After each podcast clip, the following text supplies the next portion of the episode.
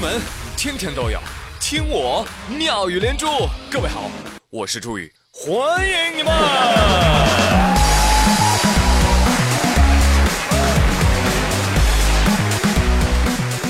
七月七日晴，忽然下起了大雪，不敢睁开眼啊！希望是我的幻觉。朋友们，二十八号，咱们中国的北极黑龙江漠河迎来了今年的首场降雪。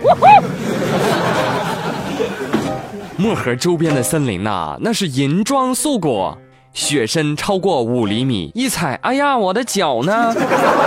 市民徐先生说，早上都被冻醒了，哎呦，醒过来之后翻倒柜找毛衣毛裤，这今年不大正常啊！那往年漠河都是九月中旬才下雪，哎，今年漠河天气啊比较任性啊，总给人意想不到的东西啊！我综合分析了一下，谢谢谢谢啊，谢谢徐先生。哎呀妈呀，他还拉不住了，还。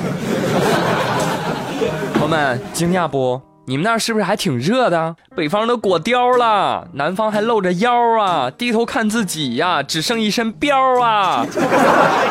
而且这雪啊，真会下啊，就捡七夕前后下。大自然母亲太冷酷了，这得冻死多少单身狗啊！The winter is coming. 哎，这就看出来了啊！这个南北方的季节差异，是吧？其实南北方的差异多了去了。哎，比如说口味，对呀。再比如说买菜也是有差别的，真的。你像北方的朋友，要是头一次去南方菜市场，你们就会很惊讶。为什么？南方的朋友买菜。他可能就买了一根胡萝卜，一个番茄，一小把豆芽。我跟你说，北方的朋友一看，妈呀，这么抠搜的呢？哎，你这么买菜，你不怕老板他会拍桌子削你啊？真的，在东北啊，你这样买菜，你很有可能没有办法活着走出菜市场。为什么？你可能当场就被人抓去炖粉条去了。啊，北方老板通常都会这么说。干啊！就买这么点儿啊？回去喂家巧啊！家巧都能被你气死！不吃了，喝露水得了。南方老板就不一样，南方老板就是哦，要一根胡萝卜是吧？哦，还有一根玉米，好嘞。哎，您这是要煲汤吗？对呀。哈哈，是的呀哈。那要不要再来一块冬瓜呀？很补的。看出差别了吧？告诉你朋友们。镇关西当年就是这么被鲁提辖给打死的。如果是在南方，镇关西根本就感觉不到鲁达是在刁难他，是吧？在南方根本不算闹事情嘛，对不对？鲁达说：“哎，给我切十斤肥肉剁碎了。”哎，好嘞，您稍等。再给我切十斤瘦肉，同样给我剁碎喽。哎，好嘞。嗯。怎么还不生气？你你再再再再再给我拿肥肉瘦肉，给我混着切十斤啊！同样给我剁碎喽。哎，好嘞。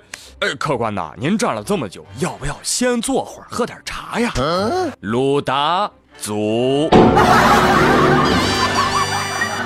哎，这个南北买菜差异很快引起了网友的热议。呃，很多南方的朋友啊就说了。在北京啊，和同学逛早市，买了少许的干辣椒。老板呢就嫌弃的看着我们呢，把辣椒放在秤上，然后挥挥手说：“拿走吧，拿走吧，还没有我的袋子值钱嘞，快走吧，不要在这耽误我做事了。”哎呀，那一瞬间啊，我感觉自己像个要饭的。哎，北方的朋友也有说：“喂，在你们南方买菜才叫可怕嘞。”我在绍兴上班的时候，我妈就看我，然后我们一起去菜市场买菜。买菜的时候，前面一大哥就要了一根葱、一颗鸡蛋，给老板一块二毛钱。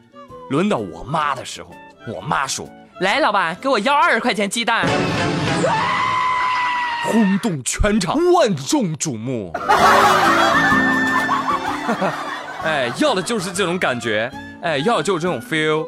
哎，我们北方的朋友走在大马路上都要有这种 star 的感觉，不灵不灵不灵不灵。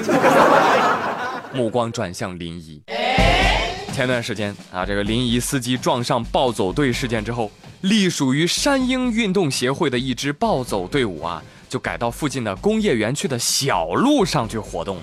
哈，哎，这个路线呢也是有关部门啊统一勘探，最终给协调出来的。啊，就这样，一名成员还抱怨呢。哎呦，这个没有在大路上走的感觉啊！啊，在小路上走，真的没劲。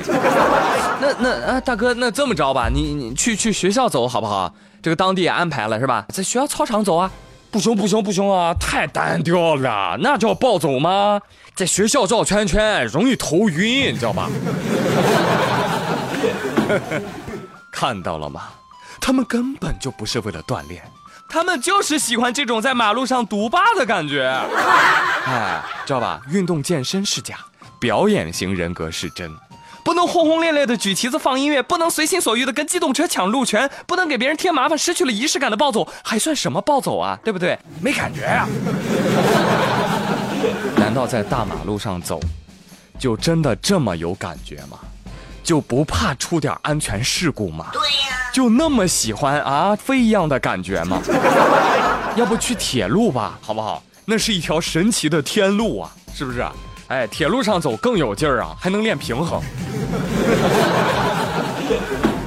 哎，没骗你，朋友们，真有天路啊，通天大道。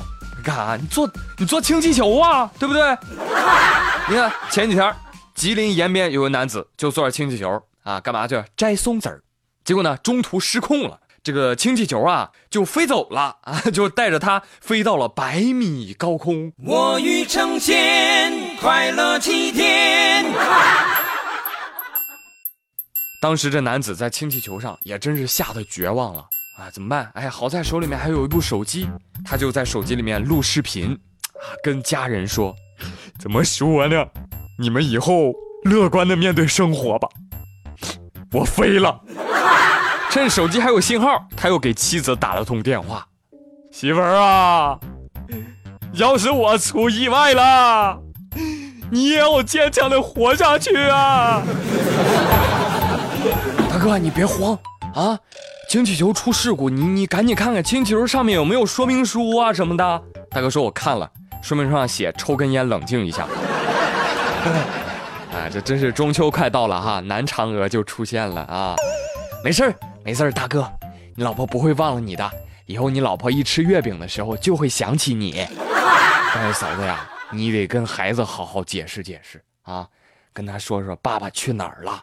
对不起，孩子，你爸爸他是天生的仙子。我欲成仙，快乐七天。也不知道这个夫妻俩通话都说了些什么，但我觉得大致上应该是这样的：亲爱的，你慢慢飞啊，小心前面带刺的玫瑰。大兄弟啊，就这一通电话了，你赶紧呐，家里什么私房钱啊，是不是啊？跟初恋见过面啊之类的事儿，你要说赶紧说出来吧，你不然啊是吧？过了今天都成秘密了，对不对？开玩笑，开玩笑啊。后来呢，通过这个电话，这位大哥跟地面的工作人员取得了联系啊，人家教他怎么把这个氢气球一点一点的给降下来，哎，最后啊平安无事的着陆了，有惊无险，阖家欢乐。哎，这正所谓大难不死，必有后患。大哥，你想想，你看在氢气球上，你啥都招了，你你这回家咋整啊？Oh no！友们，本周妙语连珠就说到这里了。我是朱宇，感谢您的收听与陪伴，祝您周末愉快，下周一再会了，拜拜。